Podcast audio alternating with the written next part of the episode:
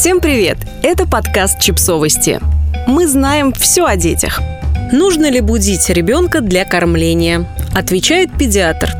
Новорожденные дети часто просыпаются ночью, потому что их тела сигнализируют, что они голодны. Однако есть младенцы, которые могут не просыпаться всю ночь, и это тоже вариант нормы. Один из самых частых вопросов родителей – будить ли в таком случае малыша на кормление или нет? По просьбе Нэн на этот вопрос ответила педиатр клиники «Док Дети» Ани Коробова.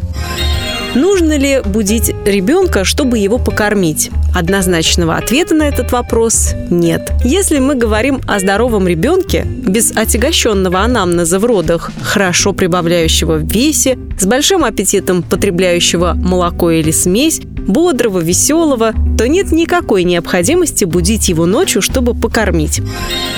При каких условиях ребенка нужно будить, чтобы накормить? Ребенок родился недоношенным и или маловесным к гестационному возрасту. Ребенок плохо набирает в весе, менее 110-140 граммов в неделю. Обычно к десятому дню жизни малыш должен вернуть вес при рождении и продолжать набирать.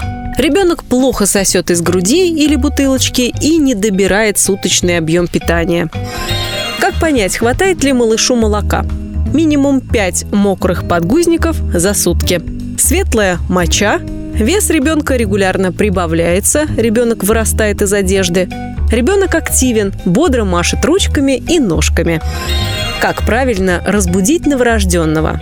Погладьте спинку, животик, ножки и ручки, помассируйте область щек, Смените подгузник, выдавите несколько капель молока на губы малыша и предложите грудь. Как только сосание станет менее интенсивным, предложите другую грудь.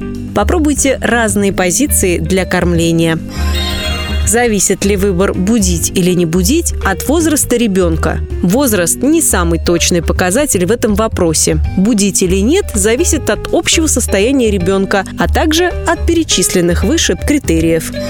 Подписывайтесь на подкаст, ставьте лайки и оставляйте комментарии. Ссылки на источники в описании к подкасту. До встречи!